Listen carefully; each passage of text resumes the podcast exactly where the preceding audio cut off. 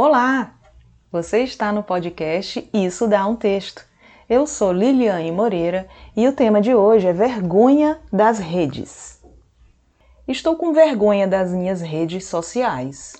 Comentou comigo uma pessoa extremamente sensível e dona de uma vida financeira confortabilíssima. Tem que ter muita humildade para uma autocrítica dessas. Ela não estava criticando as redes dos machistas opressores, das pessoas fúteis da esquerda ou da direita. Ela falou das minhas redes. Temos feito essa análise. O que estamos mostrando nas nossas redes?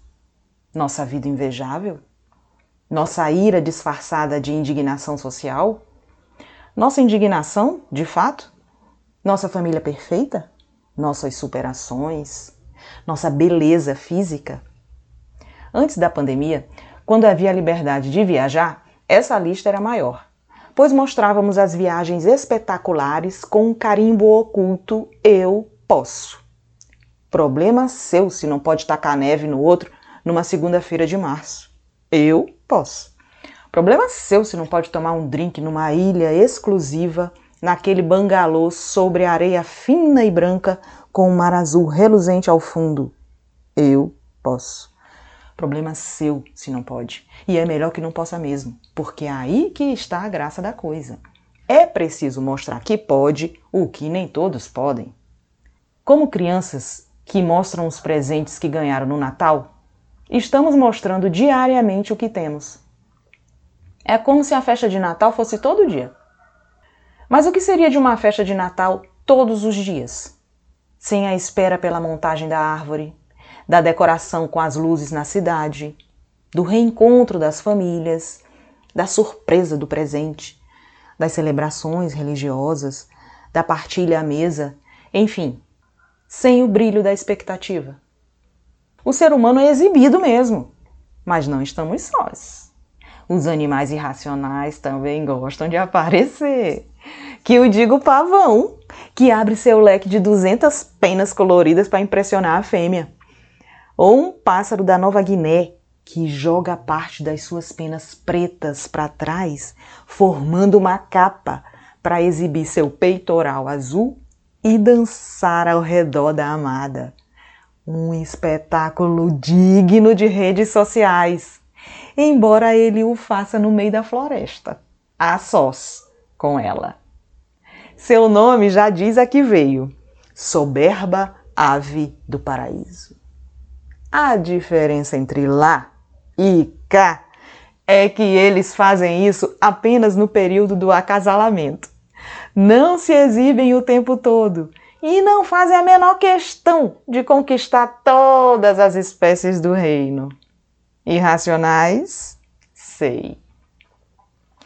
Mas é preciso admitir que o nosso exibicionismo existe desde antes das redes.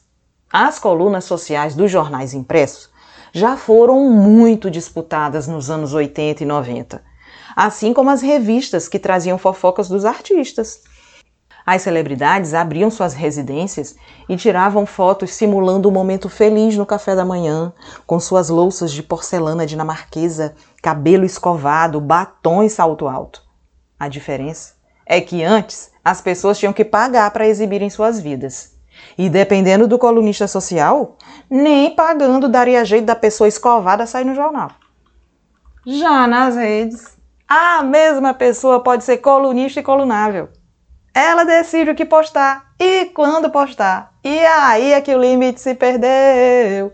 Passou e muito do café da manhã. Entrou pelo almoço, maquiagem, treino, graça do filho, preguiça do gatinho, briga do casal, carão do beijo. E o mais emblemático nas redes: as dancinhas. É como se nos entregassem 50 revistas de fofoca por dia para folhearmos.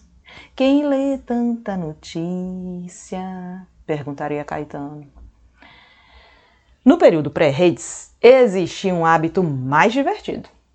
Era comum a pessoa reunir em casa seu grupo pequeno de amigos para mostrar o álbum da sua recente viagem e contar a história de cada foto revelada. Não era impressa, era revelada. O álbum era passado de mão em mão e as fotos provocavam risos, pois não havia filtro para corrigir as imperfeições na barriga de barril.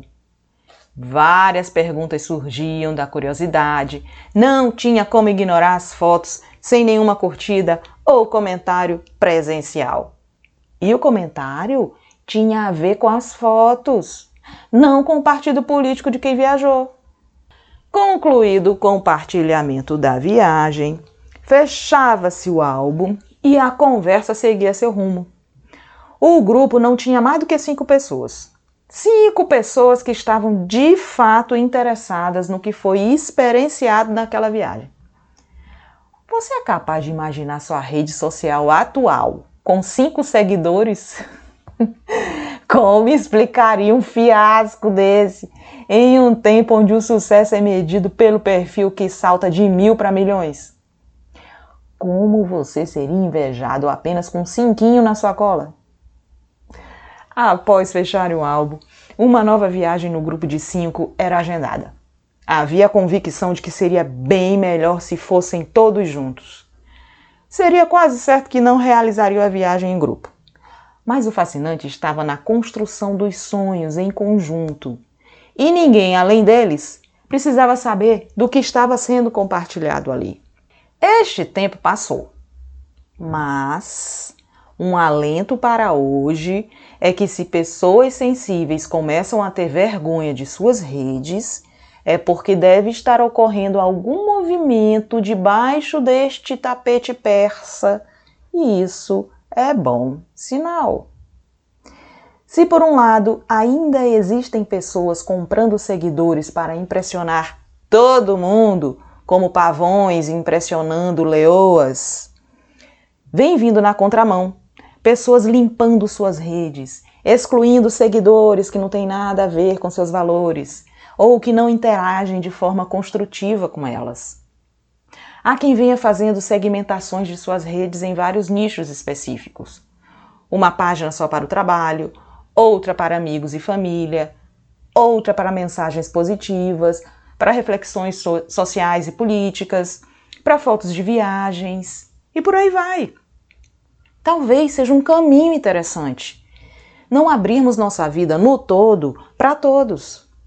Nem todos vão vibrar de verdade com a nossa foto nas casinhas brancas de Santorini, ou compactuar com o nosso propósito no trabalho. Nem tampouco ficarão felizes com as pequenas vitórias dos nossos filhos. Talvez uns cinco vibrem positivamente por nossas conquistas voltamos aos cinco. Sigamos com estes. Este foi mais um episódio do Isso Dá um Texto. Até o próximo!